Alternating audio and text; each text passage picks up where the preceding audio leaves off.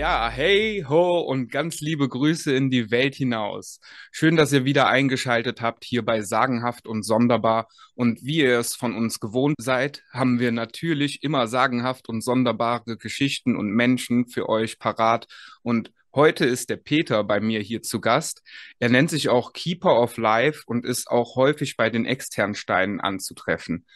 Wer er genau ist, was er dort sucht das wollen wir heute mal herausfinden. Aber erstmal grüße dich, Peter, und schön, dass du da bist. Hi, grüß dich und schön, dass ich da sein darf. Ja, die externen Steine sind nicht nur von mir ein spezieller Ort, auch von dir, ne? Auf jeden Fall, ja. In den externen Steinen oder bei den externen Steinen handelt es sich um eine Menge Gesprächsmaterial und wie ich in oder wie ich auf meinem YouTube-Kanal schon zeige, kann man da eine ganze Menge drüber berichten.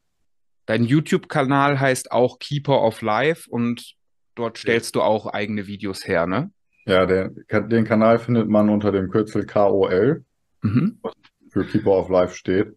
Und so findet man mich da auf YouTube und auf manchen anderen Seiten ist es dann halt direkt Keeper of Life werden wir natürlich auch hier drunter verlinken, sodass die Leute dich direkt finden können.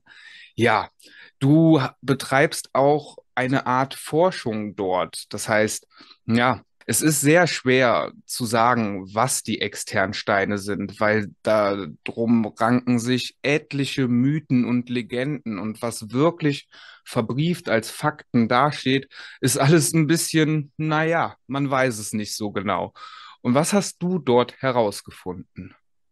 Also, wenn man den offiziellen Quellen glauben sollte, dann wäre das ja nur eine, äh, ein altes Heiligtum, ein Heidenheiligtum, ein Ort, der früher öfters einmal zu zeremoniellen Zwecken genutzt wurde und was so offiziell auch bekannt ist, sind so ein paar Möglichkeiten, den Sonnenverlauf zu datieren und damit auch zu wissen, in welcher Jahreszeit man sich befindet.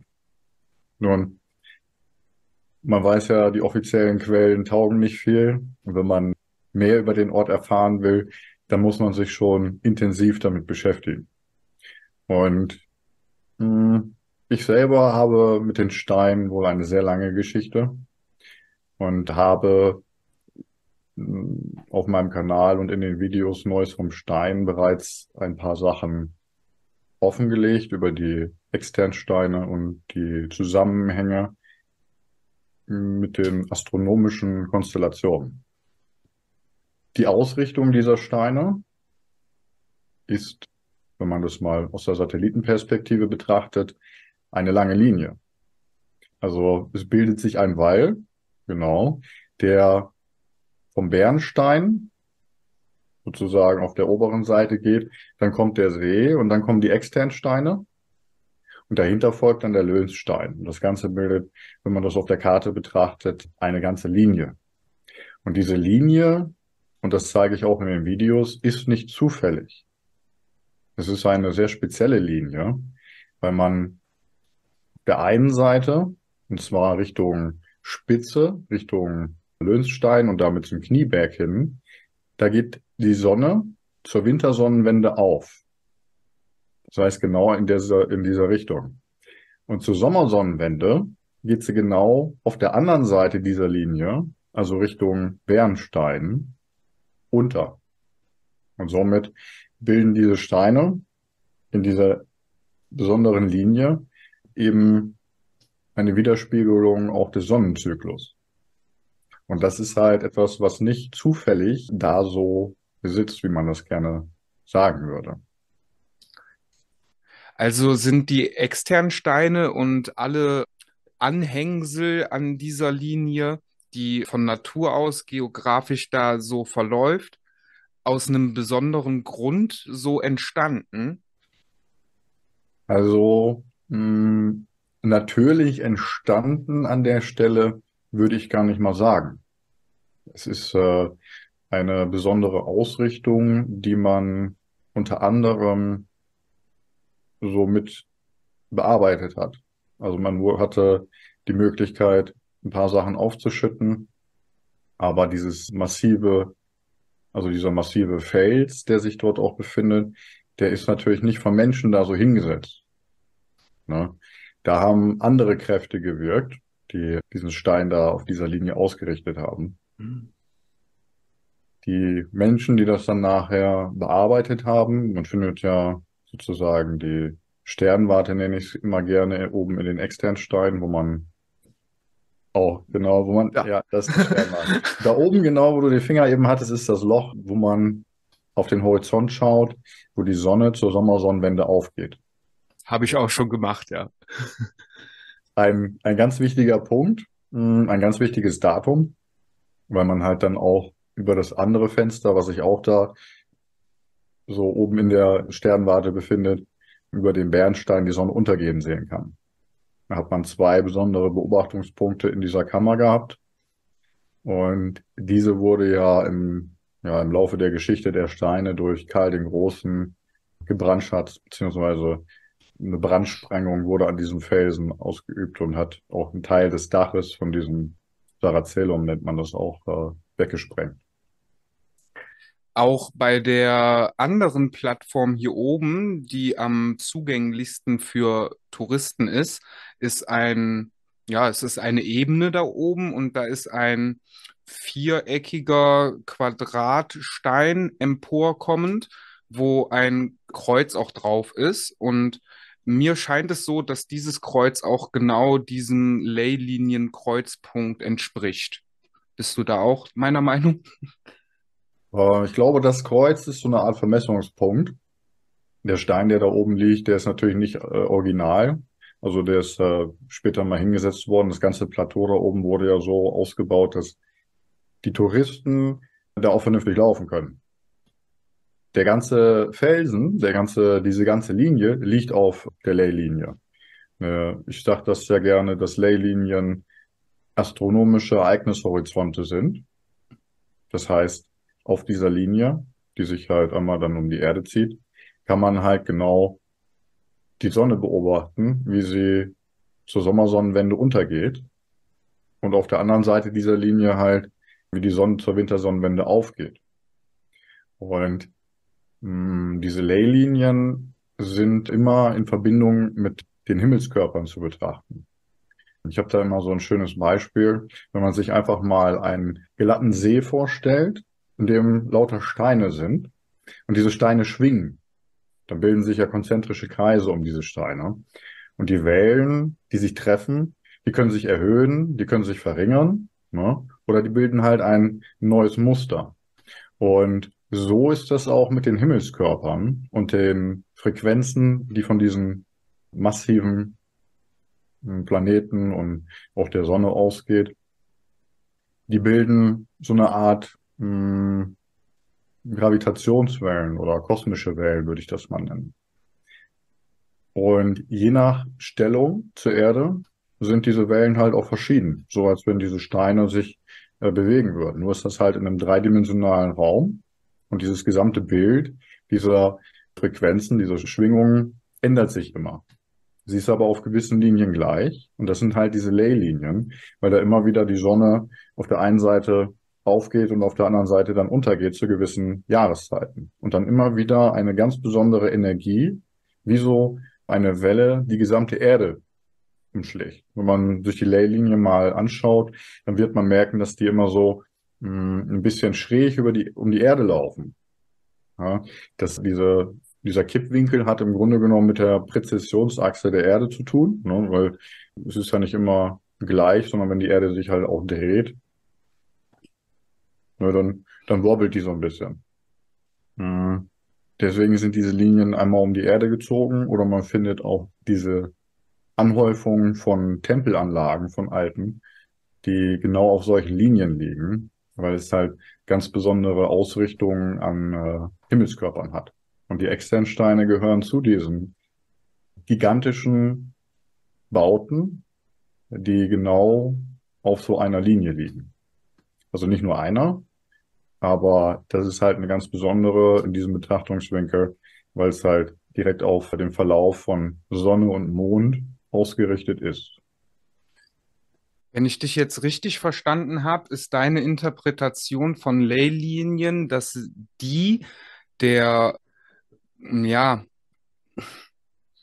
wie, nan, wie nenne ich denn das? Also die Leylinien sind der Punkt, wo sich alle Interferenzen sammeln und eine Art Energiestrom darstellen dann? Hm. Die Leylinien sind besondere Linien, an denen sich eine besondere Energie bildet, die aufgrund einer Stellung von verschiedenen Himmelskörpern zustande kommt. Das Bild dieser schwingenden Steine. Und wenn die jetzt genau so stehen, wie sie stehen sollen, dann entsteht eine Energie, ne, die sich irgendwie aufgeschwungen hat, die sozusagen einmal durch die ganze Erde geht.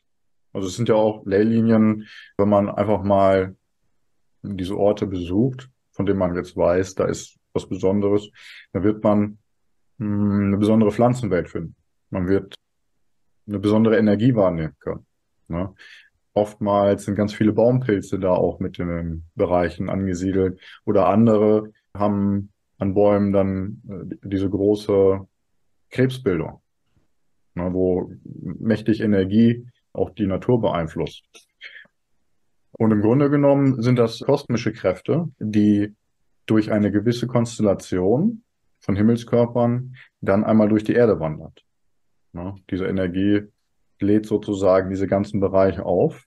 Wenn es da Möglichkeiten gibt, diese Energie zu speichern, was auch die Externsteine sind, das ist auch eine Art riesiger Energiespeicher, dann, ja, dann ist diese Energie auch für den Menschen sozusagen verfügbar. Das liegt ja schon alleine an der Beschaffenheit des Steines, dass das Kalksandsteingebilde diese Eigenschaften aufweisen kann und tut. Es ist eine, eine Kombination aus den Kristallen sozusagen und auch der großen Wassermenge, die sich darunter befindet.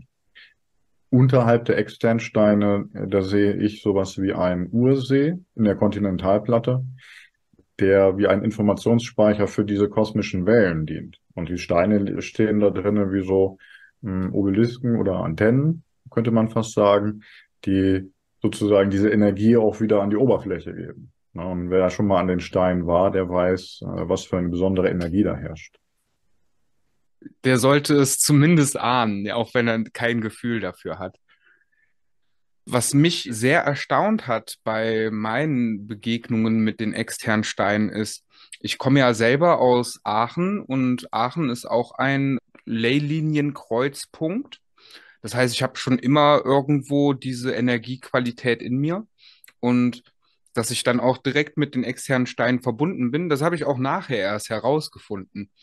So, aber jetzt kommt es. Ich bin dann von alleine bei den externen Steinen gelandet und bin natürlicherweise zur Feenwiese hin und habe dort mein Camp aufgeschlagen, wo mir direkt auf der Felswand gegenüber die kleine Spirale, die zur großen Spirale übergeht, als Felszeichnung begegnete. Das heißt, das Doppelspiralenprinzip war eins der ersten Dinge, die mir bei den externen Steinen begegnet sind. So, jetzt habe ich im Nachhinein auch nochmal herausrecherchiert, dass Aachen mit dem Dom und mit dem Lusberg genau so eine Städtearrangement ist. Das heißt, die männliche Spirale und die weibliche in Ergänzung und ja, dass das ein energetisches Feld wohl ergibt. Also das hat wohl Zusammenhänge, dass diese Linien und die Spiralen miteinander verbunden sind. Ja, da hast du dir auf jeden Fall einen schönen Ort an den Externstein ausgesucht. Ich weiß auch, wo du meinst. Hinten im Steinbruch meinst du, ne? Ja, genau. Bernstein, ja. Das ist schön. Da bin ich immer, ja. Hm. Diese Ausrichtung bzw. Leylinien findet man ja vielerorts, ne, je nach Energiequalität, die dann zu tragen kommt diese Linie und die Kanalisierung dieser Energie ist halt bei den externen Strahlen gewaltig. Also es ist einer der kraftvollsten Orte, die ich so kenne hier in Deutschland. Hm. Aber es ist auch noch viel mehr als einfach ein Energiekanalisator. Früher, also bevor es dann durch die Kristallisierung die alte Tradition zerfallen ist, wurde es auch als Versammlungsstätte genutzt. Nicht nur um den Kalender mal abzulesen oder den Sonnenstand sozusagen. Mm, Es war aber auch eine Initiationsstätte, um sich an altes Wissen erinnern zu können. Viele, die den Ort besuchen, merken das ja auch. Die, denen kommen so Gedanken oder Erinnerungen hoch, ne? Oder wenn man da einfach mal in Meditation geht, dann fühlt man oder kann sogar Sachen sehen aus früheren Leben. Und ja, für viele ist es immer noch der, der Platz, wo sozusagen nicht nur die Irminsul, sondern Yggdrasil verankert ist. Also der Weltenbaum. Mhm. Die Irminsul ist sozusagen der kleine Bruder vom Weltenbaum. Also ich habe ich hab ja meine Interpretation zur Irminsul, dass es ein Seelenbaum ist, der eine Seelenfamilie widerspiegelt. Also sowas wie ein Stammbaum, nur auf einer höheren Ebene, also auf seelischer Ebene. Ahnenbaum. Ja, genau. Ja, das ist, kann man, kann man so sehen. Denn es ist jetzt nicht unbedingt ein nationales Ding. Äh, man wird als Seele auch nicht immer wieder in einer und derselben Familie geboren, sondern die Welt ist ja vielfältig und äh, so kommt man als Seele halt auch viel rum. Von daher verliert sich sowas wie die seelische Abstammung wahrscheinlich eher in den Schriften, die man auf der Erde findet, als sowas wie ein Blutstammbaum. Nur ist jetzt der Stammbaum einer Familie mit eventuell verschiedenen Seelen durch, durchwachsen. Aber die Irminsul erinnert halt an diese Seelenfamilie und ist Zeuge, dass die Menschen hier aus dem Norden, also man würde auch sagen, die Germanen, manche sagen auch noch Asen, äh, eine göttliche Abstammung haben. Das heißt so viel wie, sie haben unsterbliche Seelen, beziehungsweise sie sind unsterbliche Seelen. Und das unterscheidet halt äh, das von den, von diesen ganzen Menschen, die jetzt unbeseelt durch die Gegend laufen. Nicht? Also die, die jetzt wirklich nur dem Mainstream hinterherrennen und blind bei dieser Gentherapie mitgemacht haben, den, mh, den dichte ich eher an, dass sie ja auch spirituell blind durch die Gegend laufen. Und ich nenne solche Leute auch gerne NPCs oder kosmische Eintagsfliegen, die sich für tiefgründigere Dinge gar nicht interessieren. Aber, und das ist ja das Schöne, in den letzten Jahren hat sich immer mehr herauskristallisiert, wer denn jetzt anders denkt und wer nicht, wer denn zur alternativen Lebensart tendiert und wer halt wirklich nur dem Mainstream folgen will. Und sozusagen ist das ein großer Appell, der jetzt auch stattfindet, sich wieder daran zu erinnern, wer wir eigentlich sind, wo wir herkommen und zu welcher Seelenfamilie wir gehören. Und somit auch die Verantwortung für unsere Ahnen auch übernehmen und nicht nur noch als Egoist hier in der Welt uns um nichts scheren. Denn äh, ich sag mal so, die Menschen, und da zähle ich jetzt auch deine Zuhörer und Zuschauer zu, die sind alle schon auf dem Weg, alternativ zu schauen, sich zu informieren und nicht einfach nur noch das zu glauben, was ihnen vorgekaut wird. Ja, Das ist, glaube ich, auch die vorherrschende Zeitqualität jetzt, wo die Menschen wirklich wachgerüttelt wurden und sich umschauen, um sich zu vergewissern, ob das, was sie in sich fühlen, ne, hier drinnen, weil das kommt ja von allen von hier. Ne, Mhm. Das ist ja nicht, sind ja nicht du oder ich, die jetzt anderen Leuten erzählen, denk doch mal nach, sondern sie gucken sich das an, weil sie von innen heraus spüren und recherchieren wollen. Ne? Und dadurch bildet sich jetzt halt sozusagen wie mh, zwei Lager. Einmal das Lager der Beseelten und einmal das Lager der NPCs. Ne? Oder Bioroboter, wie man es auch immer nennen will, ja. Organische Portale sagt man auch gerne. Ja, ne? Das, genau. ähm, Körper sind ja prinzipiell Tempel für Seelen. Und die Seele ist ein Tempel für das Göttliche. Ja. Und wie- wenn das da nicht drin ist, dann wird es von was anderem besetzt. So ist das nun mal. Ich kann aus, aus Erfahrung da sprechen, von der Wahrnehmung. Ich nehme da gerne das Matruschka-Prinzip. Du kennst doch bestimmt diese ja. kleinen Puppen, in der noch eine Puppe ist, in der noch eine Puppe ist. Und das ist ungefähr so, hm, man ist immer das, was man im Kern ist. Also das, was ganz innen drin ist. Alles außen drum ist auch nur Hülle. So, und ganz außen, da hast du dann den Körper. Ja, der Körper ist aber auch erfüllt, der ist ein Träger für den Geist und äh, da drin befindet sich dann die Seele. Das heißt, in dieser Puppe befindet sich, äh, der Puppe des Körpers befindet sich dann die Puppe der Seele.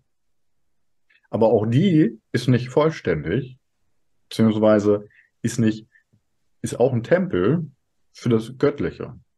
Also Gott geht nicht in einen Körper, um Verfall oder Sterben zu erleben. Das, das passt in dieses göttliche Wirkprinzip gar nicht rein. Gott ist so groß, der, der kann nicht von einem Körper gefasst werden. Ja. Aber eine Seele, ist etwas Unsterbliches, was schon wie ein Träger überhaupt fähig ist, das Göttliche auf die Erde zu bringen.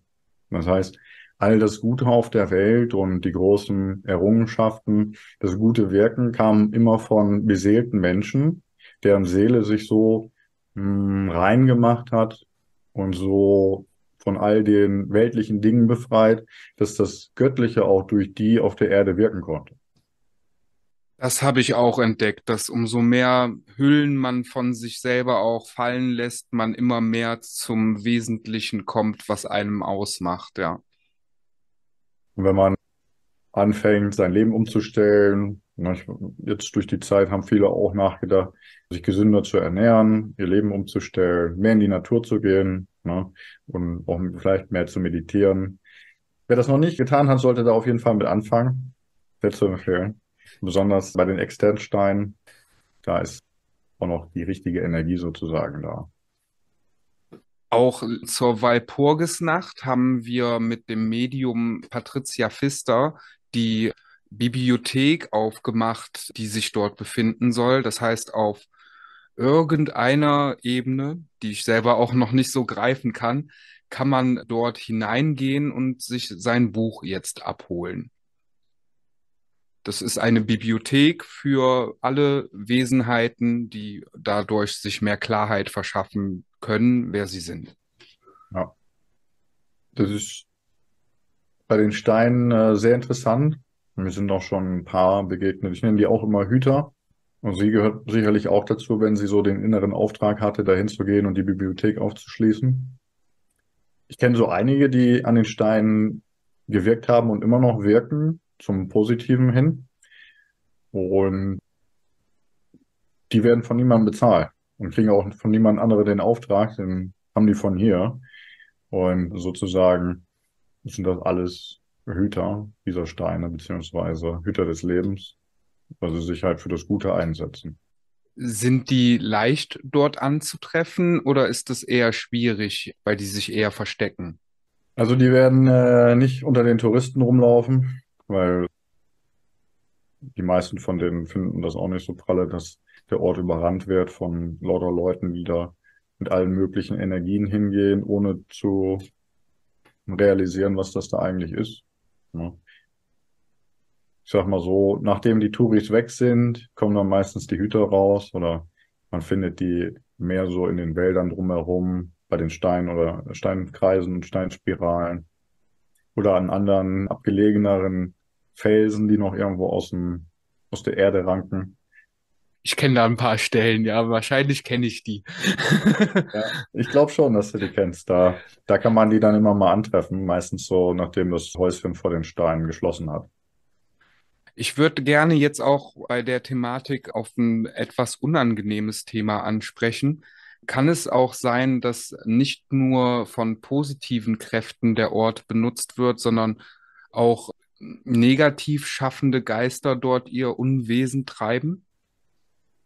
Definitiv. Ich bin immer in Kontakt mit den anderen Hütern, die da unterwegs sind und die haben schon so einige Dinge beobachtet, die auf genau das schließen lassen, was du da ansprichst. Hm. Man könnte sagen, manch ein Hexenzirkel benutzt diese Orte auch, versucht damit einzugreifen in die Energie oder sie zu ja, irgendwie in eine Richtung zu lenken, die für das alte Volk nicht so gut ist, ne? oder sich einfach bevorteilen möchte mit dem, was sie da machen. Also ja, es gibt diese Kreise, die versuchen, diese Energie für sich zu nutzen und die das auch nicht im Sinne der äh, Schöpfer dieser Steine tun, beziehungsweise gegen das Leben gerichtet arbeiten. Die gibt es da auch. Davon ist mir noch nichts dort begegnet. Das wird auch Gründe haben, aber die Berichte dessen kenne ich auch. Ja. Die Steine sind, wie ich sagte, astronomisch ausgerichtet und wenn man sich mit der Astronomie auskennt, dann weiß man auch, wann diese sehr kraftvollen Momente sind und wann diese Energie in die eine oder andere Richtung überschwappt. Von daher, hm, wenn man so an diesen, genau diesen Tagen unterwegs ist, zu diesen Zeiten, dann findet man schon so einiges oder kann so einiges beobachten. Ich bemerke gerade, dass ich auch ein Hüter der externen Steine bin. Du hast schon ein paar Mal von da berichtet und auch die Aufmerksamkeit erstmal so ein bisschen in die Richtung ge gelenkt. Und das ist schon, das ist schon eine wichtige Arbeit. Ja, auch vor allem, dass ich in der Lage dazu bin, die schlechten Energien fernzuhalten. Das ist wohl so. Du hast dich ja sicherlich auch von innen heraus gerufen, gefühlt dahin zu gehen.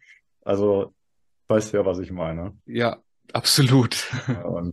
Ich, ich freue mich immer, wenn Leute vom alten Volk wieder da sind und aktiv sind, weil ich genau weiß, die sind nicht das erste Mal da gewesen. Ne? Also die, die die Steine hüten, die haben das auch schon in ein paar anderen Leben gemacht. Und manche von denen erinnern sich sogar.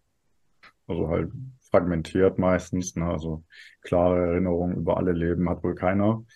Aber ich kann dir ja mal meine zwei Erlebnisse berichten, die mir dort passiert sind, die auch schwer greifbar waren. Ich glaube, du hast eben schon den Bärenstein, ist es, glaube ich, oben, der, wo auch die ganzen Traumfänger und äh, ganzen Sachen aufgehangen sind. Ich glaube, der wird auch Wunschstein genannt. ja, ich weiß, wo du meinst. Das ist ein ganz großer, ne? Mhm. Der eine ist, große Spalte, ne? ja, genau, genau um die Spalte geht es Ja. sich auch, Der ja. ist, der ist auf dem Lönsstein. Also Löhnstein. Richtung die andere Seite von der Stein. Okay, da habe ich mich dann jetzt gerade vertan, kurz mal, ja. Aber dieser Stein, wo ich da das erste Mal ankam und ich war auch mit vier, fünf Freunden dort und wir waren auch gut gelaunt und so weiter und ich bin da einfach intuitiv in diese Spalte hineingegangen und habe meine Hände so, ja, in so einem gewissen Winkel an diese Steine dran gehalten und dann kam so ein anderer Film. Also ich war in, auf einmal in einem Tanzkreis mit, ich würde es meinen Ahnen bezeichnen, wo wir alle so am Schwingen waren und mir ganz klar die Message gegeben wurde, du hast es jetzt geschafft, in den Kanon der Ahnen einzusteigen. Das war so ein Bild, wo du das dann auch in diesen Kreis guckst, wo du denkst, wow, was war denn das?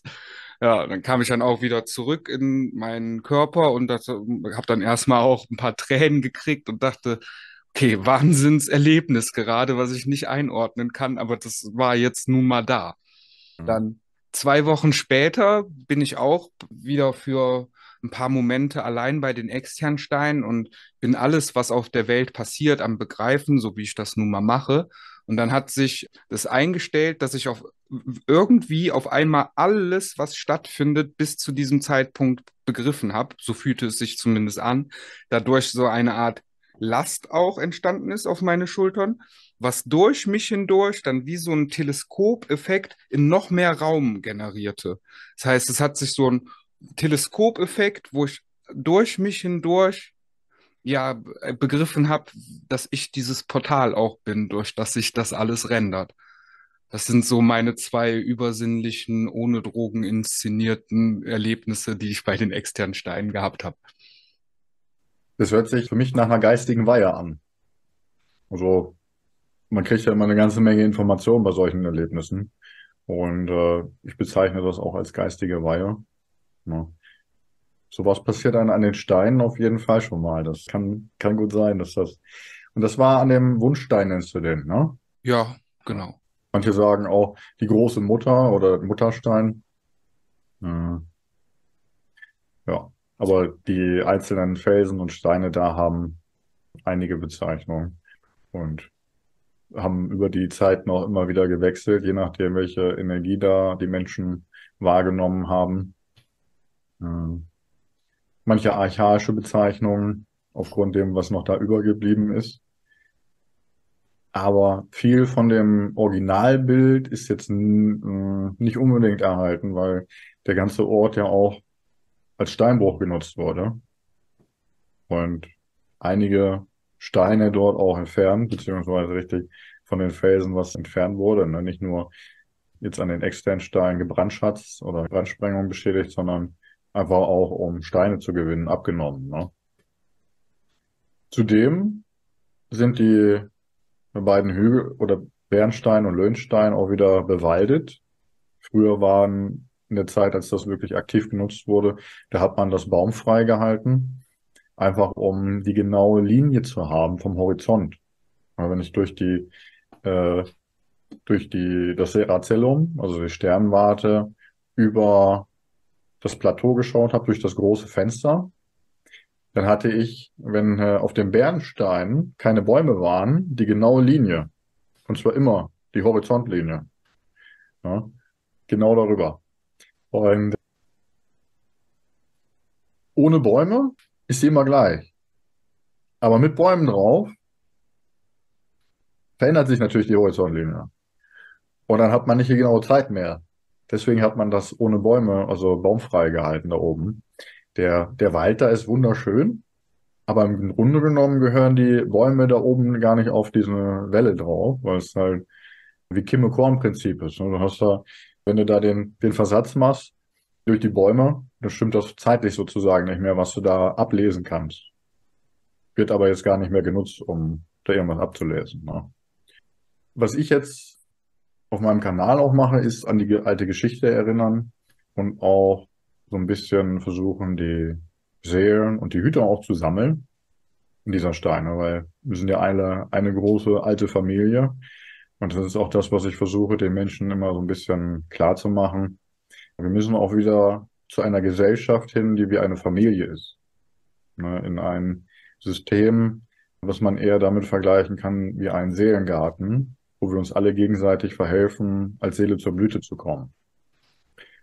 Das haben wir in unserem System hier überhaupt nicht. Ne? Der Kapitalismus und diese Scheindemokratie, die wir haben, äh, ermöglicht ja eigentlich im Grunde genommen gar nicht diese spirituelle Entwicklung. Und alles, was durch Industrie und Wirtschaft gefördert wird, ist ja im Grunde genommen nur Konsum ohne Inhalt. Also ohne Tiefgang. Ja. Und diese alte Gesellschaft wird zerfallen. Das ist auch eine der Versprechen, die an den externen Steinen verewigt wurden.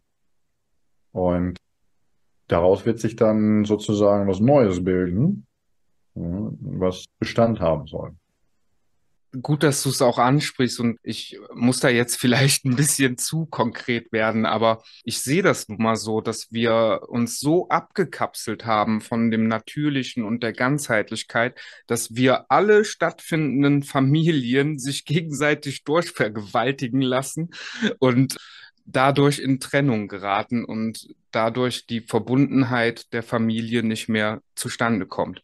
Und ja, ich sehe das ein bisschen so. Ja, mh, hm. früher, wenn man jetzt mal ein paar tausend Jahre zurückgeht und mal darüber sprechen würde, was ein Volk wirklich ausmacht, dann waren das sozusagen Großfamilien. Ne? Ein Volk hat auch erstmal mit einer Familie angefangen. Ne? Und wenn wir äh, dieses alte System hinter uns lassen wollen, dann müssen wir als beseelte Menschen, also Menschen, die verstanden haben, dass das ja alles Lug und Trug und Schein ist um uns herum, dann müssen wir ein neues Volk gründen, um der ganzen Welt ein Vorbild zu sein, wie man es besser machen kann. Denn äh, da, denke ich, fehlt das Ganze so ein bisschen auf dieser Welt. Die Menschen haben kein wirkliches Bild vor Augen, wie es denn besser geht. Überall ist dieser gleiche Einheitsbrei.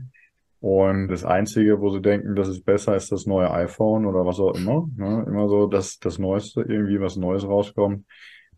Und die, die mal so ein bisschen aus der Reihe tanzen, die versucht man durch Angst und Panik wieder einzugliedern. Ne? Aber Die meisten, Religio. Ja, ne, das ist. Die meisten haben es aber jetzt schon, ich sag mal, in, in unserem Bereich verstanden, ne, dass das alte System so nicht weitergehen kann. Nur den meisten fehlt die Vision der neuen Welt. Also wirklich das, wie machen wir das denn jetzt genau? Und es gibt viele Ansätze ne, für gute Ideen und all das. Ne. Das Wissen tragen wir sowieso alle schon in uns. Das ist noch nicht mal so kompliziert. Es geht nur noch darum, äh, sich wirklich als Volk zu finden und dann zu sagen, wir machen jetzt den Unterschied und setzen uns vom Alten ab. Und das ist, glaube ich, auch eine dieser Aufgaben, äh, die die Steine haben, also die Externsteine. Sie rufen jetzt schon die Hüter, die energetisch darauf hinarbeiten, dass dieses alte Volk wieder auferstehen kann. Nicht? Also du hast ja auch mit der Kristallbibliothek dort gesprochen, dass das Wissen wieder Leuten zur Verfügung gestellt wird. Hm. Das, was ich hier erzähle, ist eine Sache, aber die, das, was man aus sich selbst heraus erfährt, ist natürlich was ganz anderes.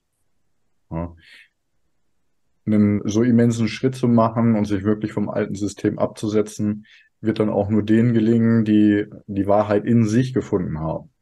Da kann ich viel erzählen, was ich möchte, ja, aber wirklich den Unterschied machen, das können nur die, die es von sich selbst auskapiert haben. Ja, zum Integrationsprozess gehört es auch ganz genau zu wissen, was man nicht will.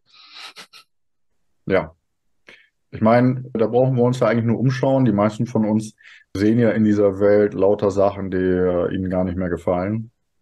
Ja, die, die Umweltzerstörung, die wir tagtäglich an den Tag legen.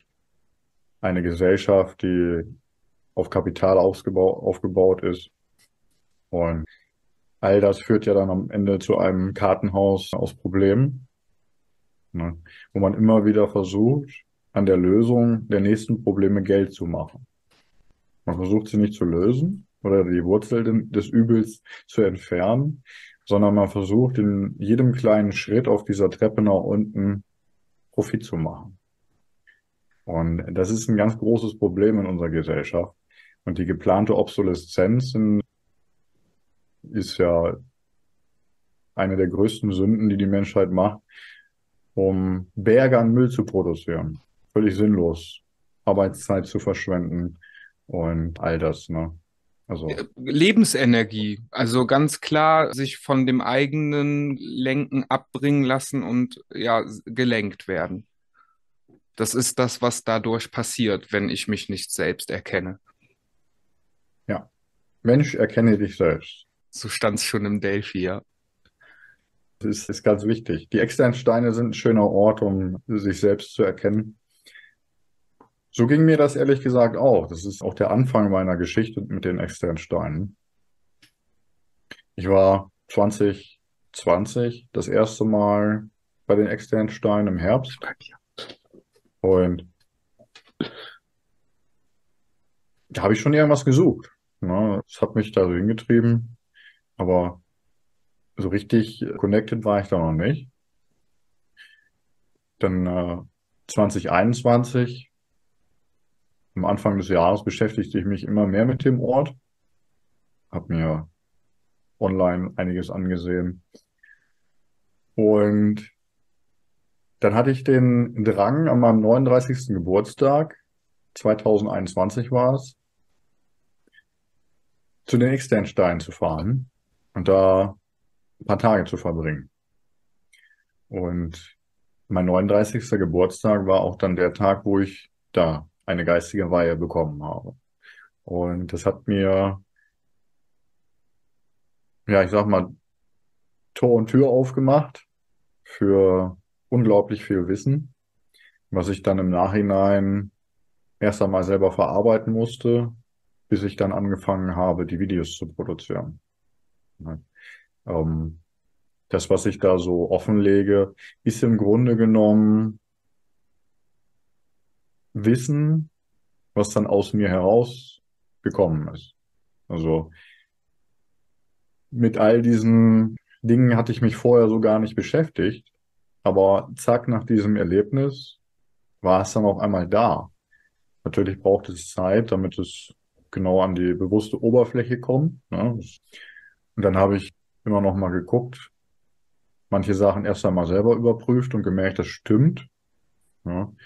Und Zusammenhänge verstanden, die ich vorher so gar nicht gesehen hatte. Und danach wurde mir dann dieses große Bild auch klar,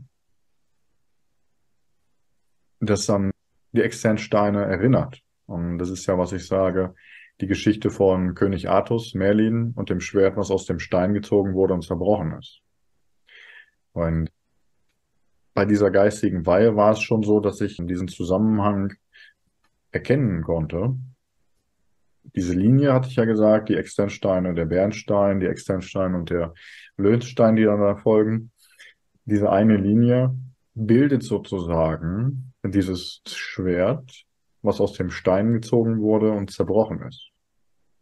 Wenn man das aus der Satellitenperspektive betrachtet, ist der Bernstein der Griff dieses Schwertes. Dann äh, folgt sozusagen der See und dann die Externsteine, was den Abbruch dieser Klinge symbolisiert. Und die Externsteine kann man wie diese Splitter der Klinge sehen. Und der Löwenstein ist der Rest der erhaltenen Klinge. Wenn man, wenn man einfach mal so denkt, ein Schwert, was lange in einem Stein gesteckt hat und dann zerbrochen ist, das ist bestimmt direkt hinter dem Griff abgebrochen. Mhm. Also, und das ist nicht völlig zertrümmert, sondern es hat einfach eine Bruchstelle. Und das ist sozusagen eine gute Referenz zu den externen Steinen, weil diese Linie sehr dieses Bild auch wiedergibt. Im Kreuzabnahmerelief hat man die Senkrechte des Kreuzes, die sozusagen den Verlauf dieser Linie wiedergibt. Und unter diesem Kreuz knien zwei Figuren und deuten den Knieberg an, der am Ende dieser Linie hinter der B1 den Stein bildet, aus dem dieses Schwert gezogen wurde und zerbrochen ist. Im Kreuzabnahmerelief hat das Kreuz sozusagen die das Bildnis des Schwertes und darunter diese beiden Figuren, die auch auf so einem Stein sozusagen knien, das kann man noch so ein bisschen sehen, hm, deuten den Stein beziehungsweise den Knieberg an, der aus der Satellitenperspektive den großen Stein bildet. Und die Geschichte, die dann später festgehalten wurde, ich glaube, das ist ja, äh, kommt im Grunde genommen aus Großbritannien, da sind mit Sicherheit einige Sachsen hingeflüchtet nach der großen Zerstörung von Karl den Großen und der Vertreibung. Er hat sie ja immer weiter in den Norden getrieben, die Sachsen, und äh, einige sind bestimmt geflüchtet, haben das Wissen weitergegeben und letztendlich wurde diese Geschichte wie hm, ein verschlüsseltes Rätsel festgehalten damit es nicht politisch verfolgt werden kann. Und das große Schwert, dieses zerbrochene Schwert, in, in der Geschichte ist es ja Kalibur, was aus dem Schwert, äh, aus dem Stein gezogen wird und zerbricht und aus den Trümmern wird dann Excalibur geschmiedet. Wenn ich das jetzt noch richtig in Erinnerung habe. Auf jeden Fall sind es Bilder und Anlehnungen, die im Grunde genommen an diesen Ort erinnern. König Artus kann auch gut eine Anlehnung an den Stern Arcturus sein. Und in diesen Namen und in den Geschichten spiegeln sich noch andere Feinheiten wieder, die man auch mit diesem Ort in Verbindung bringen kann. Ne? Das sind Sachen, von denen weiß ich durch diese geistige Weihe, dass es so ist. Ne? Versuch's auch so ein bisschen in, äh, in den Videos anderen ersichtlich zu machen. Es ist aber für manche schwer nachzuvollziehen, weil das Ganze ja so gigantisch ist und die Geschichte aus Großbritannien kommt und äh, manche diese Zusammenhänge so nicht sehen. Ja, die meisten ja auch denken, es handelt sich um wirklich erlebte Menschengeschichte und gar nicht das Symbolische dahinter äh, entdecken können, ja. Mhm. Diese Geschichten, besonders diese noch erhaltenen, kann man als wichtige Botschaften sehen, die altes Wissen vermitteln, was noch erhalten ist sozusagen. Ne? In der, in der Edda, ähm, die Edda ist ja äh, Grundlage auch für nordische Mythologie. Im Grunde genommen Geschichten, die man noch auf Runensteinen gefunden hat und Sachen, die zusammengetragen wurden aus Folklore und sowas. Ne? Daraus hat sich dann so dieser Mythos entwickelt. Da gibt es dieses Bild äh, von Bifrost, der mhm. Regenbogenbrücke nach Asgard. Genau. Diese, diese Brücke, über die nur die Götter wandern können. Ne? Und das sehe ich als Beschreibung für eine Technologie, die Ahnentechnologie, wofür auch die, dieser Ort, also die Externsteine, ganz, ganz wichtig ist. Hier ist ja sicherlich der steinerne Sarkophag aufgefallen, der jetzt unten am See steht, wo genau ein Körper reinpasst. Um da jemanden zu begraben, ist ja Schwachsinn. Ne? Also, ne, warum sollte man da so einen Felsen hinsetzen? Da hat man auch nicht drinnen gebadet. Es gibt da ja keinen Abfluss. Ne? Also, wenn man da schon öfters mal war, sieht man auch, da steht das Wasser drinnen. Das fließt dann nicht so einfach ab. Ne? Man hat auch keine Leute eingeäschert. Ne? Das hat man auch nicht gemacht. Ansonsten wäre der Stein nämlich kaputt, der hält nicht so viel Feuer aus. Mhm. Das hat da eine ganz, ganz wichtige Position, um einen Körper an genau eine Stelle zu bringen. Mit gewisser Blickrichtung auch, ja. Dass er halt genau dort liegt und dieser Platz, wo er da liegt, nicht verrückt werden kann, weil den Stein, der ist so massiv, den bewegst du ja nicht, der, den Felsen, ne? Und Bifröst, die Regenbogenbrücke. Hm, manche von den Hütern, die da wandeln, erkennen das noch als Verbindung. Na, die haben bei den schwört dann immer so auch der Gedanke im Sinne. Wenige können sich das wirklich deuten. Ich sage, die externen Steine sind das Ende von Bifrost, der Regenbogenbrücke nach Asgard. Und es ist jetzt die Zeit, hm, also seit ein paar Jahrhunderten und wird auch noch ein paar Jahrhunderte der Fall sein, wo diese Ausrichtung, diese astronomische Ausrichtung stimmt oder genau ausgerichtet ist. Wenn man in der Sternwarte aus diesem Bullauge schaut, auf den Horizontpunkt zum Aufgang der Sonne zur Sommersonnenwende, dann kann man jetzt, genau um diese Jahreszeit im Sommer, vor dem Aufgang der Sonne, genau dort die Plejaden aufgehen sehen. Und die Plejaden verlaufen genau diesen Weg, dass sie auch immer von dort aus gesehen am Griff des Schwertes untergehen. Also so wie die Sonne jetzt zur Sommersonnenwende verläuft, so verlaufen die Plejaden immer. Du kannst sie aber nur im Winter untergehen sehen, weil im Sommer kannst du, siehst du sie aufgehen, aber wenn sie dann untergehen, steht die Sonne noch am Himmel, dann siehst du nichts. Und im Winter kannst du sie nicht aufgehen sehen, weil das dann Tag ist, aber du kannst sie untergehen sehen, weil dann Nacht ist. Und so ist das Sarazellum jetzt nicht nur auf die Sonne ausgerichtet, sondern hat da eine ganz besondere Verbindung auch zu den Plejaden. Bifröst als Sinnbild für die Regenbogenbrücke ist auch ein verschlüsseltes Zeichen für das Aufschlüsseln von Licht. Prismatische Brechung, Regenbogen, kannst du dir ja vorstellen. Ne? Ja, ich habe direkt das berühmte Cover von Pink Floyd im, im Kopf, ja. Genau. Und dieses Licht kann man sich so vorstellen, mh, hm, wie eine bestimmte Wellenlänge, ne, auf die man seine unsterbliche Seele geben kann, um dann Lichtjahre zu überwinden und im, mit seiner Seele in einem Körper zu landen und diesen zu tragen wie einen Raumanzug. Es ist technisch gesehen die höchst entwickelte Art, sich durchs Universum zu bewegen. Genau, das darf einem gern mal klar werden. In der Beschreibung vom Bifrost handelt es sich darum, eine Technik zu haben, womit man Zeit und Raum hinter sich lassen kann und mit seinem Bewusstsein in alles hineinreisen kann. Ja. Die Seele als Essenz ist ja im Grunde genommen Information. Und äh, heute in der Quantenphysik kennt man die Quantenverschränkung. Das heißt, zwei Teilchen können ihren Status wechseln, unabhängig von der Entfernung, zeitgleich. Im Grunde genommen sagen wir ja, nichts ist schneller als die Lichtgeschwindigkeit. Lichtgeschwindigkeit hat halt nur Licht und Gravitationswellen, glaube ich.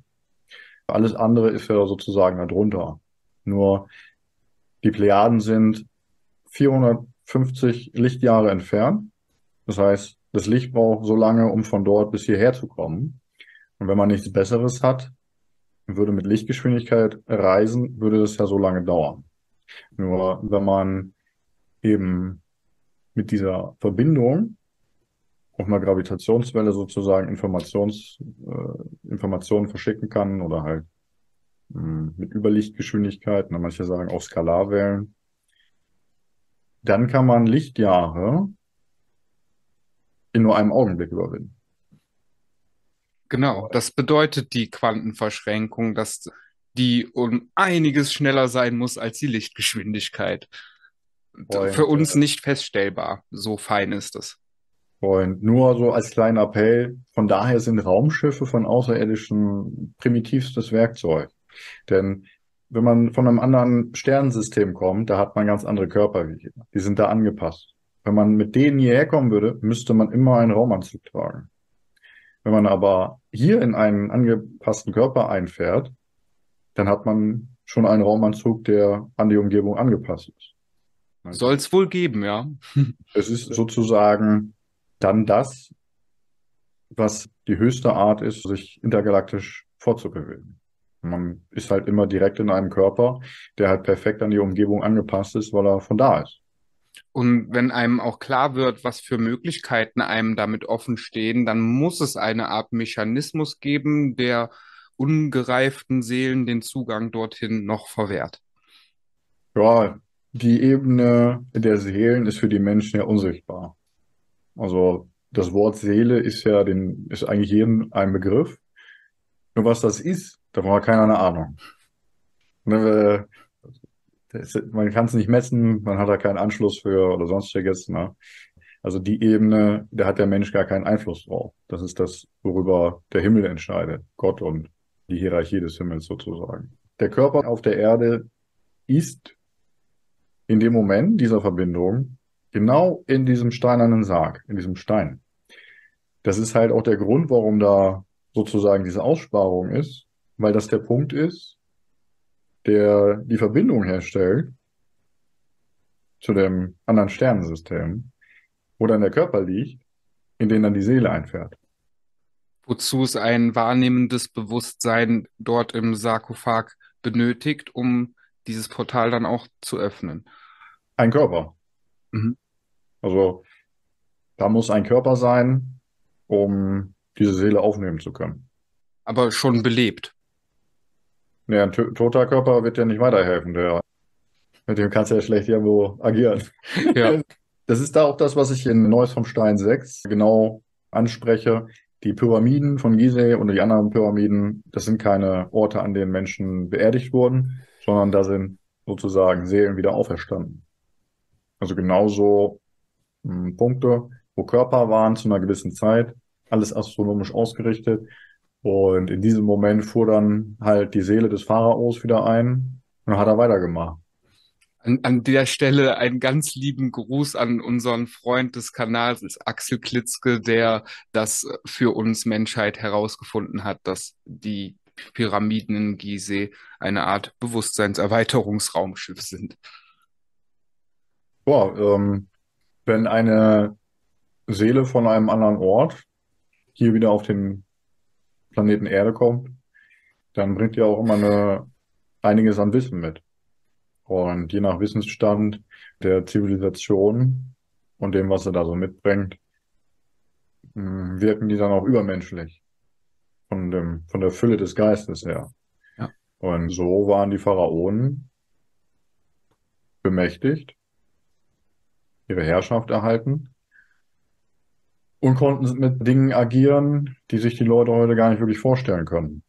Ja, also wie man diese riesigen Steine bewegt, diese Möglichkeiten. Geometrische Anordnungen, Verhältnisse, die für uns alle gar nicht mehr greifbar sind, warum, wieso und aber einen besonderen Grund haben. Ja. Bei den Pyramiden kann man das immer noch sehr, sehr gut nachvollziehen, weil sie auch genauso dastehen, komplett gemacht wurden. Man weiß das ja. Die Pyramiden von Gizeh zum Beispiel spiegeln ja das Orion-Bild den Gürtel wieder. Genau. Also Alnitak, Alnilam und Mintaka. Und so sieht man auch die Ausrichtung auf den Orion. Ich sage mal auf den Orion. Ne? Das ist das System, auf dem die ausgerichtet sind. Das ist auch das Gleiche, was dann nach Rom gewandert ist und sich über die katholische Kirche weiter ausgebreitet hat. Also die, die Pharaonen, die früher in Ägypten gelandet sind, landen heute in den ganzen katholischen Kirchen und regieren sozusagen weiter. Unter einem neuen Deckmantel, ja. ja. Es sind immer wieder die gleichen Seelen, aber es sind halt immer wieder neue Körper.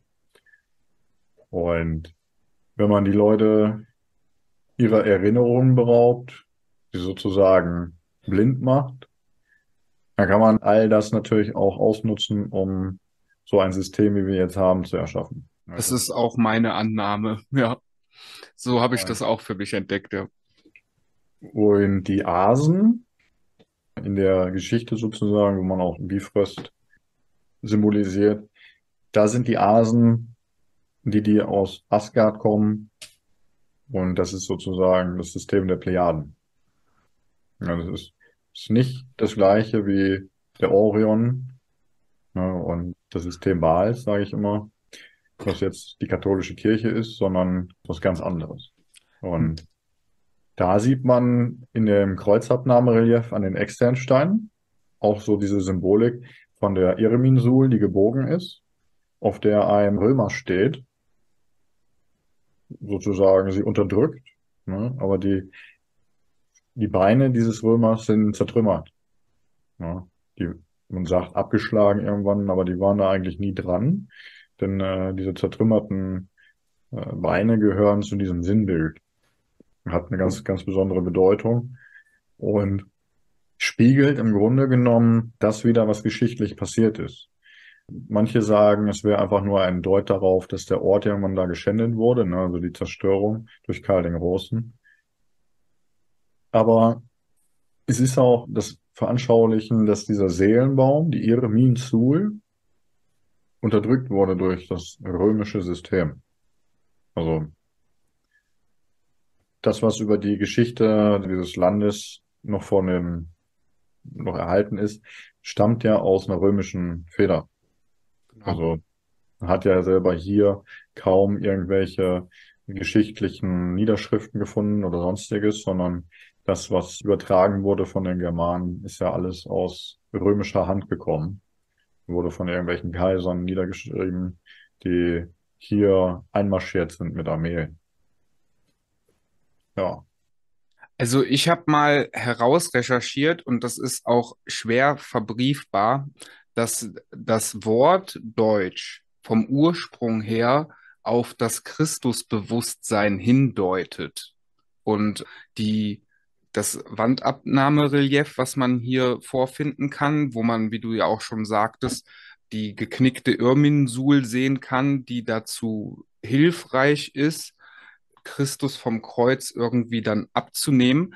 Das hat für mich einen äh, ja, symbolischen Charakter auch wieder mal und bei der ganzen Geschichtsverdrehung, die wir Geschichtsschreibung nennen, die nichts mit der wahren Geschichte zu tun hat, bin ich auch ein bisschen darauf gekommen, dass es theoretisch möglich sein könnte, dass diese vor 2000 Jahren stattgefundene Jesusgeschichte so gar nicht stattgefunden hat und komplett verdreht wurde, dass es eventuell sein kann, dass die externen Steine der Ort sind, wo der dreitägige Einweihungsprozess von dieser Jesusfigur stattgefunden haben könnte.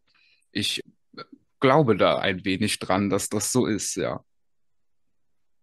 Du meinst so eine Art Einweihung vor der Kreuzigung dann? Ähm, nee, mit Kreuzigung hat das in dem Sinne dann gar nichts zu tun, sondern es äh, handelt sich dann um eine Figur der Menschheit, die diesen Ort dazu benutzt hat, drei Tage lang in, aus dem Körper raus zu sein und dann wieder einzukehren und somit eine gewisse Bewusstseinsreise dargestellt wurde.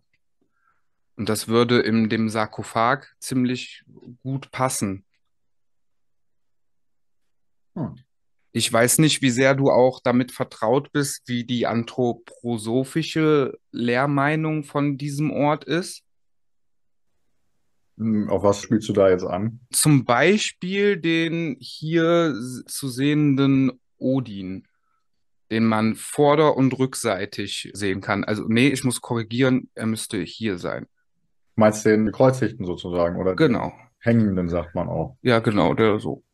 Mm, ja, das sind, äh, da gehe ich mit, dass man den da sehen kann. Der hat auch eine gewisse Bedeutung.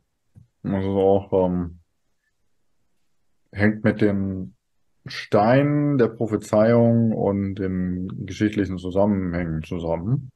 Denn das Kreuzabnahmerelief ist nicht nur das größte außenstehende Relief Europas, sondern es ist auch, ich sage immer wieder, es ist von jemandem dort eingeschlagen, der göttlich inspiriert war. Also ich habe viele Zeichen da drin für mich selber deuten können, habe dieses verstanden sozusagen und erinnere mich auch an die ja, an die Prophezeiung sozusagen der Steine. Hm. Das Kreuzabnahmerelief ist nicht nur eine, eine, vereinfachte Darstellung der Kreuzigung oder der Abnahme, hm, sondern da sind ganz viele Elemente eingeflossen, die mit den Steinen zusammenhängen, mit dem Ort, mit der gesamten Geschichte der Germanen, aber auch der Wiederauferstehung dieses Volkes. Und das ist ja ein Thema, über das ich immer wieder gerne spreche. Man hat verschiedenste Elemente dort angebracht, um auf diese Dinge hinzuweisen. In den Videos gehe ich da schon so ein bisschen drauf ein, wie, äh, wie diese Bildersymbolik da ist, ne? dass es einen gewissen Moment gibt. Der ist so sozusagen da angeschlagen, an dem sich ein astronomisches Zeichen erfüllt. Und an diesem Tag heißt es, kommt der König wieder. Wir haben ja die Geschichte von König Artus, Merlin und dem Schwert. Und da ist es so symbolisch dargestellt, es war ja, König Artus war ja vorher ein Knappe, war ja nicht mal ein Ritter. Ganz einfacher Typ halt, ne? Und er ging zu diesem Schwert und versuchte einfach das rauszuziehen. Und alle anderen hatten es nicht gepackt. Aber er war auserwählt. Und er hat sich nicht selber auserwählt, sondern er wurde von oben auserwählt. Ja. Und so ist das mit den, mit den Steinen auch mh, hm, so diese, die Symbolik des wiederkommenden Königs, ja, der von oben ausgewählt wird. So, und in diesem Kreuzabnahmerelief sind Daten, astronomische Daten eingelassen, die halt auf diesen besonderen Ort und die Ausrichtung auch hindeuten.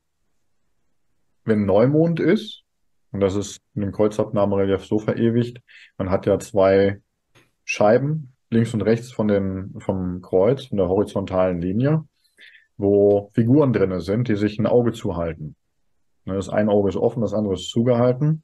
In der linken Scheibe, wenn man drauf schaut, sieht man Zacken, in der rechten nicht. Das eine steht halt für Sonne, das andere für Mond, aber auch Sommersonnenwende und Wintersonnenwende, worauf dann diese horizontale Linie eine Zeitleiste ist.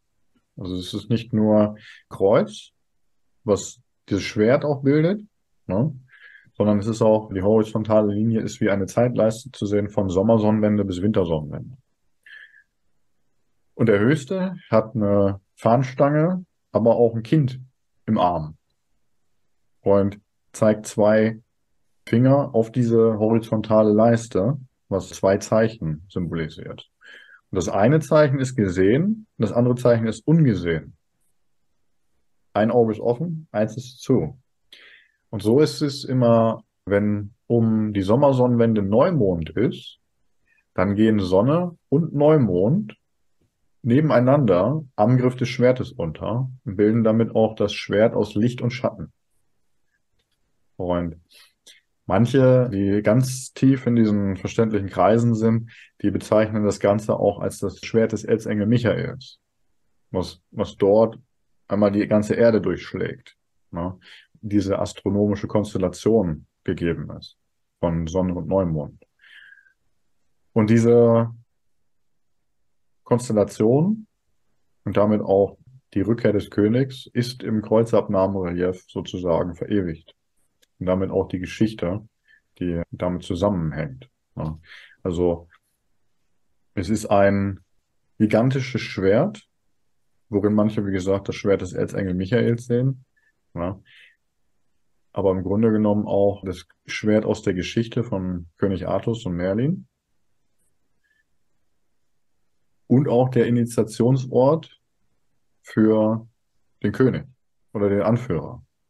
Und ich bin mir ziemlich sicher, man, du kennst ja da auch den Hermannsweg oder den Hermann selber, Arminius, das Denkmal, hm, was da in der Nähe steht, dass Arminius auch an diesem Ort sozusagen geweiht wurde, bevor er dann gegen die drei römischen Legionen in die Schlacht mir wird gerade klar, dass das wahrscheinlich bis zu dem Zeitpunkt der Fall war, bis Kaiser Karl der Große das nach Aachen verschoben hat. Oder wohin auch immer. Auf jeden Fall hat er da eine, diese, diesen Ort und diese hm, rituelle Praktik durchbrochen. Ne? Hat er danach ja auch das Ganze in Beschlag genommen und dann dafür gesorgt, dass da ja auch keiner mehr zum Versammeln hingeht. Also man hat ja den ganzen Kulturkreis damit gesprengt mit dem, was man da gemacht hat. Früher, die Seher und Weisen, die den Ort noch gehütet haben, die hatten natürlich ihre eigene Geschichte, ihre eigene, ihr eigenes Wissen und haben das auch so weitergegeben und noch über die Rückkehr und diese Prophezeiung offen gesprochen. Dass das, dass der Moment irgendwann kommen wird. In den Steinen ist das auch so ein bisschen verewigt. Man hat die Zinnsäule, also diese Säule mit den vor dem großen Felsen mit der Sternwarte. Ist ja so eine Säule mit ein paar Stufen, wo man raufgehen kann. Ja, genau. Die Kanzel. Ja. Die Kanzel, ne, wo man dann Stein hinter sich hat und dann über den ganzen Rasen sozusagen sprechen kann, ne, zu einer größeren Menge. Und diese Säule, wenn du dir die genau anschaust, ist auf einem liegenden, auf einer liegenden Person begründet. Also auf dem wenn du dir die genau anschaust, die Säule erwächst aus dem Leib. Ich nenne das immer den liegenden König, ne? Und links, wenn du schaust, ist ein Kopf, der auf diesen Felsen, auf die Sternwarte hochschaut. Und die, auf der rechten Seite ist wie so eine Schwertscheide, wie so eine Narbe im Stein, genau da, wo der Blinddarm sitzen würde. Und die Füße sind abgebrochen. Also wenn man wenn du da ein Foto hast, dir das genau anschaust oder nochmal so ein bisschen drüber schaust, wirst du das sicherlich erkennen. Man braucht immer mal so einen, einen, der mal so ein bisschen hindeutet und dann sieht man das auch. Dann kennst du sicherlich. Ja. Und das ist auch noch so eine Erinnerung für halt den, den alten König, beziehungsweise die Ahnenlinie und damit die Möglichkeit, in den Himmel aufzusteigen. Und dafür ist auch so die Treppe, die vor diesem hohen Felsen ist, auf der man, von dem man sagt, da oben stand mal die Irminsul. So, so heißt es. Ne? Und Karl hat die da auch runtergeschlagen. Wobei die nicht so aussah wie auf dem Kreuzabnahmerelief. Das war wohl eher so eine mh, Marmorsäule aus einem speziellen Marmor, der so aussah wie Holz. Aber Holz stellt man auf so einen Felsen nicht oben drauf, weil das verwittert ganz schnell. Dann kannst du den, alle paar Jahre musst du da was Neues draufstellen. Deswegen war da so eine Art steinerne Nadel drauf. Und diente auch so ein bisschen als Kalender, als Sonnenuhr. Denn wenn du da zu der Jahreszeit jetzt mal so bist, wirst du sehen, sobald die Sonne rumgegangen ist, wirft dieser große Felsen Schatten auf den Boden. Wenn da eine Nadel drauf war, hat der zu gewissen Jahreszeiten halt immer, je nach Sonnenwinkel, genau einen Lauf abgegangen. Wenn man da den Lauf markiert hatte, wusste man auch anhand des Schattens, in welchem Monat man sich befindet zum Beispiel, ne, oder Jahreswoche. Also so eine geeichte Nadel auf so einem Felsen zu haben, ne, die da einfach oben drauf steht, ist schon eine sinnige Sache. Ne? Die dann auch noch zusätzlich mit den ganzen anderen Himmelsereignissen zusammen ausgerichtet ist und vielleicht dann für die damalige Zeit wirklich eine Art Kalender darstellen konnte, womit sie immer exakt bestimmen konnten, was für ein Zeitpunkt gerade ist. Ja, der Ort ist so präzise auf den Verlauf von Sonne und Mond und den Sternen ausgerichtet, dass man da halt eigentlich nur darauf deuten braucht, um den Menschen das ein bisschen zu verdeutlichen. Man hat das Bullauge, ne? Aus der, ich nenne es immer Bullauge zum Aufgang der Sonne zur Sommersonnenwende. Genau. In der Sternwarte. Und in den Sommermonaten diente das als Anzeiger, weil da schien ja immer Licht rein. Und in den Wintermonaten sieht man die Sonne da überhaupt nicht durch. Aber da übernimmt dann der Vollmond in der Nacht genau diese Aufgabe. Der Vollmond verläuft ja immer sozusagen als Oppositionskörper der Sonne, ne, die Erde. Und so sieht man im Winter, zur Wintersonnenwende, wenn jetzt genau am Tag der Wintersonnenwende Vollmond ist, verläuft der genau den Lauf der Sonne zur Sommersonnenwende. Und so hatte man halt einmal im Sommer die Möglichkeit, durch die Sonne das zu sehen und einmal im Winter durch den Vollmond oder durch die Vollmonde. Und so war das ganze Jahr über dieser Ort zu nutzen für die Leute, die halt ein bisschen astronomisches Wissen haben. Ja.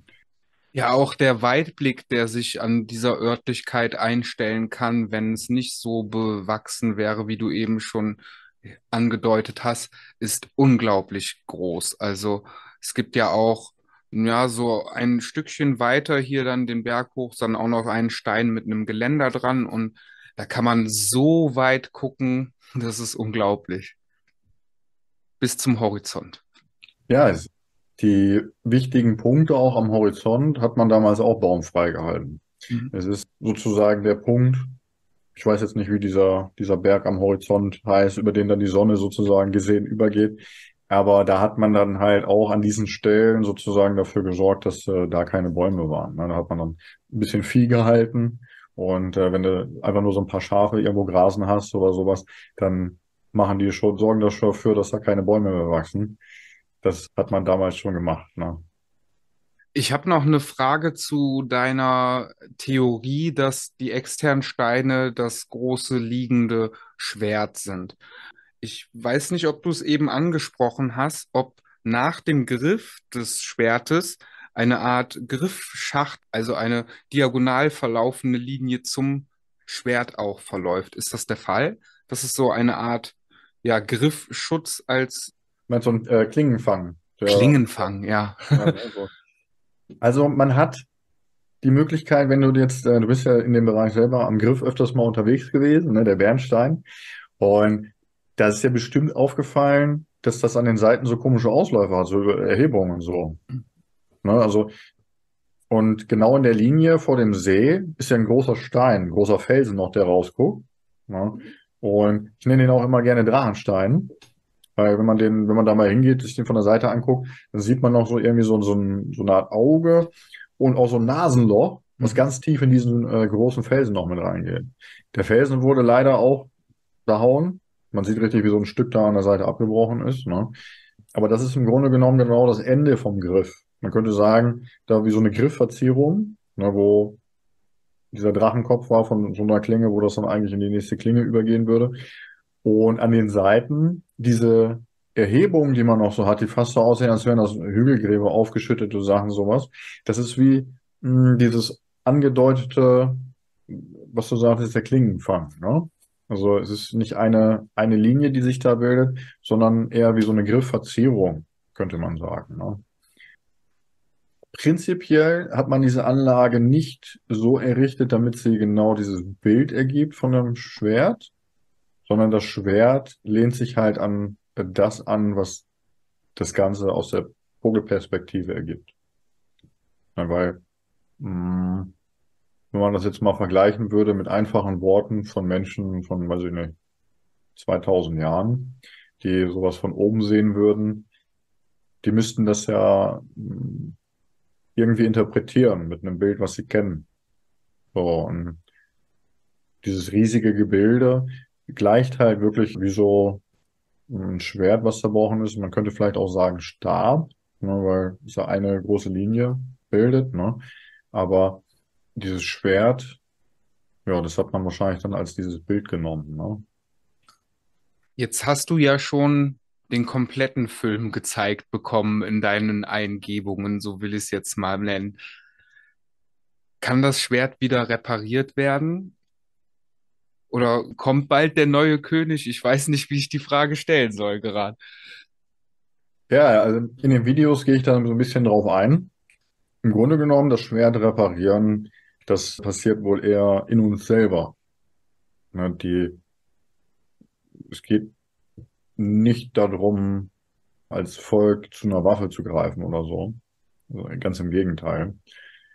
Dieses Schwert der Gerechtigkeit sollte man auch immer erst auf sich selbst richten, um zu schauen, ob man selber auch noch himmlisch ausgerichtet ist, auf das Gute und das Leben, auf die Wahrheit. Und es ist vielmehr so, dass wir als Volk uns wieder vereinen müssen, um, hm, sage ich mal, dieses Schwert symbolisch wiederherzustellen. Okay. Ne? Aber symbolisch kann man das besser mit der Irminsul vergleichen, die gekrümmt ist durch den Römer. Ne? Und dieser Seelenbaum, dieses unterdrückte Volk, ne, diese, diese große Familie, diese Seelenfamilie, wenn das der Römer, der da drauf steht, symbolisiert auch das System, was uns auferlegt ist. Das ist ja das römische System. Ne? Das muss erstmal, ja, da müssen erstmal die Füße zerschmettert werden. Vorher kann sich dieser Baum gar nicht aufrichten. Ne? Es, es ist erstmal so, dass das alte System zertrümmert werden muss. Denn es unterdrückt immer noch diese große Seelenfamilie wenn das alte System die Beine verloren hat, erst dann können wir uns aufrichten und dann auch wirklich als ein Volk agieren, wieder zusammengefügt. Ne? Ich, ich muss an der Stelle kurz die Synchronisität irgendwie darstellen, die es gerade hat. Ich bin vor anderthalb Wochen geistig aufgerichtet worden und habe dadurch meinen lebenlangen Schiefstand erst bemerkt und genau darum geht es, in seine volle Kraft zu wachsen wie ein Baum und sich dadurch aufzurichten.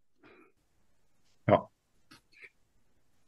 Völkisch gesehen wurden wir hier im Norden seit, ein, seit dem Einmarsch Roms unterdrückt. Dann wurde uns dieses System auferlegt. Und es sind ja immer noch die Gerichtsgebäude, die wir überall stehen haben. Das sind immer noch alte römische Gebäude. Ja steht zwar dran, dem deutschen Volke zum Beispiel, ne, aber ist alles, was da drinnen entschieden wird, ist ja eigentlich gegen das Volk. Das ist ja eine Verbiegung unserer Gesellschaft, die stattfindet. Und genau das muss sozusagen enden. Es muss wieder ein Umfeld geschaffen werden, wo wir uns alle dem Licht zuwenden können, also nach oben. Ja? Und das funktioniert noch nicht in dem alten System, was wir haben. Ich nenne das auch gerne Babylon, ne? das System, was hier vorherrschend ist. Und die Statue, die da auf dem Seelenbaum steht, die, die nenne ich auch gerne die Statue Babylons, mhm. weil es ist so eine Anlehnung an die Geschichte aus der Bibel, an die Statue, deren Füße zertrümmert werden. Deswegen sind die Füße, die auf der Irminsul stehen, auch schon zertrümmert als Andeutung an genau diese Statue, an dieses System, das System Babylons, was am Ende Füße hat aus Eisen und aus Ton. Und wie soll das dann geerdet sein? Ja, das heißt ja in der Prophezeiung, dass ein Stein kommt und diese Füße zertrümmert und dann dieses alte System, das System Babylons, ne, was sich äh, über die Jahrhunderte und Jahrtausende aufgerichtet hat, komplett zertrümmert wird. Und das ist dann auch der Moment, wie das auf dem Kreuzabnahmerelief angedeutet ist, wo dann auch die Möglichkeit besteht, dass die Irminsul sich wieder aufrichtet und zwar im großen Baum wird. Und symbolisch ist das dann der Baum des Lebens und das ewige Königreich Gottes auf Erden. Ja, wie genial die symbolische Aussagekraft des Ganzen ist, es ist wirklich super, dass ja der geknickte Lebensbaum noch gerade vorhanden ist und nicht seiner Natur nachkommen darf. Und ja, nicht, der Apfelbaum, der ist Apfelbaum, der sagt nicht, ich mache drei Äpfel und damit habe ich meinen Job getan, sondern alles soll natürlich fließen und damit das Buffet des großen Ganzen wieder größer machen. Ja. Letztendlich ist jeder gefragt, sich von diesem Alten schon mal geistig loszulösen, sich frei zu machen von diesem Denken, dass das alles noch lange Bestand haben wird. Ich sag mal, wir sind eine Generation, die äh, diesen ganzen Umbruch auch erleben kann. Also wir haben eine ganz, ganz spannende Lebensphase ausgesucht, ne, um äh, hier zu wirken. Und wenn nicht sogar die spannendste Zeit in der ganzen Menschheitsfamilie. Ja, das kann ich nicht beurteilen, aber mh, hm, da kommen bestimmt noch ein paar sehr interessante Tage auf uns zu. Auf jeden Fall ist das eine Zeit, in der wir alle gefragt sind. Denn jede, jeder, der beseelt ist, jeder Mensch, der sich entschieden hat, natürlich zu bleiben, der sollte sich geistig schon mal darauf vorbereiten, neue Wege zu gehen. Er sollte für sich selber schon mal anfangen, darüber nachzudenken, wie man es denn besser machen kann. Wichtig finde ich zum Beispiel, dass man seine Wurzeln erkennt, dass man sich darüber klar wird, dass man ein unsterbliches Wesen ist, eine Seele, ja, ein Kind Gottes. Und dann darüber nachdenkt, wie man eine Gesellschaft gründet, ein Volk, was im Einklang mit der Natur und der Wahrheit agiert also auf Nachhaltigkeit begründet ist. Denn wir sind ja in eine Gesellschaft geraten, die Raubbau betreibt. Das ist ja wirklich eine Zerstörung unserer Natur. Und alles, was man so findet, sind Art Notlösung, was ich sagte, man versucht dann jedem Problem Geld zu machen, ohne es wirklich zu lösen. Ja, man hat das Ur geteilt und verrennt sich jetzt in den Ästen, um die Probleme alle zu lösen, die damit entstanden sind. Genau. Und wir brauchen aber eine Gesellschaft, die wieder sich am Leben und an der Wahrheit orientiert, na mit Nachhaltigkeit arbeitet, die nicht mehr auf Sachen zurückgreift, die nicht kompostierbar sind. Also es gibt lauter Müll, den wir anhäufen, der Jahrhunderte, Jahrtausende braucht, um zu verrotten. Ne? Irgendwann vergeht alles. Irgendwann vergeht auch das hier. Ne? Also irgendwann ist nichts mehr von der Erde über. Aber bis dahin ist es noch lange. Und auf dem Weg dahin sollte man versuchen, geringstmöglich Schaden zu verursachen. Und nicht Kontinente zu erschaffen aus Plastikmüll, die irgendwo im Ozean schwimmen. Ja, voll deiner Meinung. ja, und das, was mein Appell ist an alle, äh, die sich besonders jetzt auch zu den Externsteinen hingezogen fühlen, ist an diese alte Geschichte zu erinnern, die Menschen darauf aufmerksam zu machen und zu sagen, schaut doch mal in euch. Vielleicht habt ihr ja eine Wahrnehmung an früher, vielleicht erkennt ihr diese Wahrheit in euch selbst hm, und hm, vielleicht fühlt ihr auch selber schon den Ruf, diesen neuen Weg zu gehen. Ja, wir sind da auch sehr viel am Forschen und am Entwickeln sogar und wir sind kurz davor, dass wir unsere Gaia Naturrecht Akademie ins Leben rufen, auch, wo wir genau das, was du auch gerade angesprochen hast, verwirklichen wollen, auch mit. Und naja, wie wir auch entdeckt haben, ist es nun mal so, dass die Wahrheit immer eine eigene Schwingung hat. Das heißt, hm, nehmen wir jetzt mal an, du würdest denken, ich bin ein Arschloch. Ich bin aber ich selbst. Das heißt, ob ich ein Arschloch bin oder nicht, wird irgendwo aus meinem Kern heraus rausschwingen. Und so verhält es sich mit der Wahrheit. Die hat eine eigene Schwingung, die man erfühlen kann. Beziehungsweise man kann erfühlen, wenn die Schwingung der Wahrheit dann nicht drin ist, sondern dass die vom Kern her stinkt. Das kann man erfühlen und dafür sind wir Menschen auch da, um diese Sachen, die als Wahrheit hingestellt werden, im Endeffekt zu hinterfragen und somit dem Wahrheitsfindungsprozess dienlich zu sein. Ja. Jeder nach seinem Verständnis und nach seinen eigenen Talenten. Das ist das Wichtige. Es gibt auch Hüter, mit denen ich mich unterhalte. Und wenn ich dann anfange mit meinen astronomischen, komplexen Themen und diesen Zusammenhängen, die schalten dann ab, weil die für ganz andere Bereiche da sind. Ne? Äh, die, die haben nicht die Aufgabe, die ich jetzt gerade habe, die verwirklicht werden muss. Aber jeder tut sein Bestes. Und wenn wir alle Hand anlegen und in die gleiche Richtung gehen, dann werden wir auch was Vernünftiges schaffen können. Da bin ich mir sicher. Ich muss mich gerade an so eine Szene erinnern bei den externen Steinen. Ich habe da auch nie mehr drüber nachgedacht. Aber gefühlt drehte ich mich um und da waren zehn Hüter versammelt und du warst auch dabei. Also hat sich das einmal so gesammelt kurz, jeder mit seinem Teil auch. Das eine ist mit dem anderen nicht vergleichbar, aber da sind mir dann auf einmal alle aufgefallen, die eine gewisse Aufgabe dort erfüllen, ja. Da kann ich sagen, halt, der Elektriker macht nicht das, was der Maurer macht, und der Maurer macht nicht das, was der Zimmermann macht. Ne? Jeder hat seine Aufgabe, jeder hat seine Talente. Und deswegen bin ich auch mit allen Hütern, die da unterwegs sind, auf gutem Fuß. Wir sind alle bunt verschieden, ne? aber wir arbeiten für eine gute Sache. Und das ist halt die Wiederbelebung des alten Volkes, ne? unserer Seelenfamilie.